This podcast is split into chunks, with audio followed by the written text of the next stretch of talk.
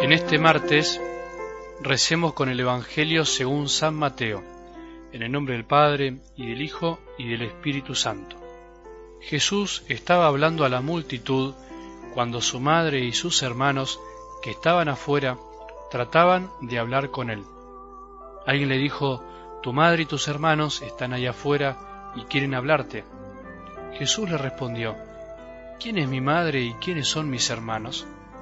Y señalando con la mano a sus discípulos, agregó, Estos son mi madre y mis hermanos, porque todo el que hace la voluntad de mi Padre que está en el cielo, ese es mi hermano, mi hermana y mi madre. Palabra del Señor. Esta semana vamos a continuar con la escena del Evangelio del domingo, no te olvides, Marta y María, las hermanas que parecen opuestas, pero que conviven en nuestro corazón. Es un Evangelio tan lindo que daría para meditar todos los días, pero no te voy a cansar. Solo retomo algunas cosas para que de a poquito nos vayan dando ganas de ser más Marías, de tener el corazón y las ganas de María para vivir la vida, aún en medio de tantas cosas, a los pies de Jesús. Se puede, se puede ser como María. Ayer te decía que Marta, que para Marta ya tenemos demasiado, la Marta del corazón nos sale como casi espontáneamente, hasta a veces sin querer nos llaman Marta. Ayer a la mañana me llegó un testimonio de alguien que le hizo muy bien la palabra de Dios en estos días. Me hizo reír al principio, vos también te vas a reír, pero es muy profundo. Así me lo contaron, literalmente. El viernes, me dijo, terminé una semana de trabajo realmente agotadora y súper frustrante. Volví a casa llorando todos los días, estresada con el trabajo. Voy a adoración un rato y lo dejo todo en manos de Dios, un poco para tener más paz y me muestre cómo seguir. El Evangelio de Marta siempre resuena en mí de una forma especial. Viste que yo ando de acá para allá con mil actividades. Hoy a la mañana venía para el trabajo meditando ese Evangelio y el de hoy. Llego al trabajo y el de seguridad, que me super conoce y me saluda todos los días por mi nombre, hoy me dice, Hola Marta. Ay, perdón, no sé por qué te dije Marta.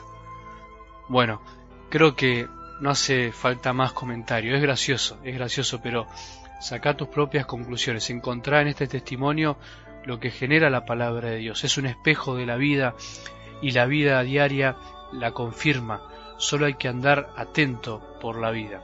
Y del Evangelio de hoy me gustaría detenernos en un detalle muy lindo de esta escena donde María se acerca a Jesús junto con otros parientes queriendo hablar con él y mientras Jesús está hablando, otros lo interrumpen para avisarle. Sin embargo, Jesús hace algo importante, señala a sus discípulos, y esto es importante, señala a sus discípulos, no a todos, no señala a la multitud, sino que señala a sus discípulos que cumplían la voluntad del Padre y dice esta frase tan importante, estos son mi madre y mis hermanos, los que cumplen la voluntad de mi Padre. Quiere decir que Jesús de alguna manera distingue, reconoce una diferencia. No es lo mismo la multitud que sus discípulos. No es lo mismo cumplir la voluntad del Padre que no cumplirla. Para Jesús todos somos hermanos. Con esta distinción que hace no quiere decir que está rechazando a los otros, a los que no cumplen la voluntad del Padre. Sin embargo, unos se comportan como hermanos y otros no. No todos los que estaban cerca de Jesús cumplían la voluntad del Padre, sino solo sus discípulos a los que Jesús señala. No todos los que hoy estamos cerca de Jesús cumplimos la voluntad del Padre. No todos los que escuchan la palabra todos los días cumplen la voluntad del Padre. No todos los que nos decimos ser cristianos cumplimos la voluntad del Padre. No.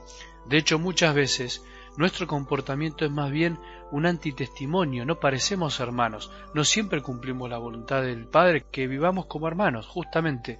Entonces, Jesús hoy distingue no para que te asustes, sino para invitarte a algo más, para invitarnos a ser y hacernos hermanos de los otros, no sólo por un vínculo de sangre tan mezquino, sino que ese hacerte hermano tenga que ver con tus actitudes, con lo que haces con los otros, hacerte hermano porque querés vivir eso, no porque te tocó.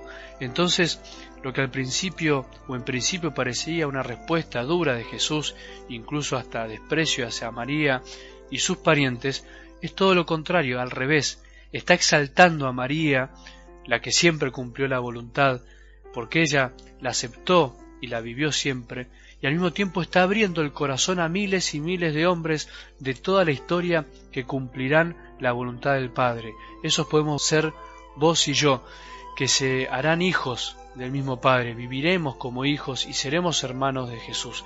Es como los vínculos hermanos de relación filial. Siempre se es hijo de un padre, porque el padre no puede renunciar a la paternidad de aquel que es su hijo. Sin embargo, no siempre somos buenos hijos nos comportamos como verdaderos hijos. Por eso, ser hermano de Jesús te amplía el horizonte, como cuando levantás la cabeza y ves un paisaje, como cuando estás en la playa y mirás el mar hasta el fondo, ser hermano de Jesús te amplía el horizonte y te hace incluir a muchísimas personas. Ser hermano de Jesús te abre el corazón a una familia mucho más grande y universal. Mirá lo que es la iglesia, mirá la cantidad de personas que seguro conociste en este camino de la fe que nos lleva a Jesús y que ahora son hermanos tuyos gracias al vínculo con Jesús. Que tengas un buen día, que puedas mirar a los demás como hermanos, que te puedas dar cuenta que tu familia es mucho más grande de lo que piensas y que la bendición de Dios Todopoderoso, que es Padre, Hijo y Espíritu Santo, descienda sobre tu corazón y permanezca para siempre.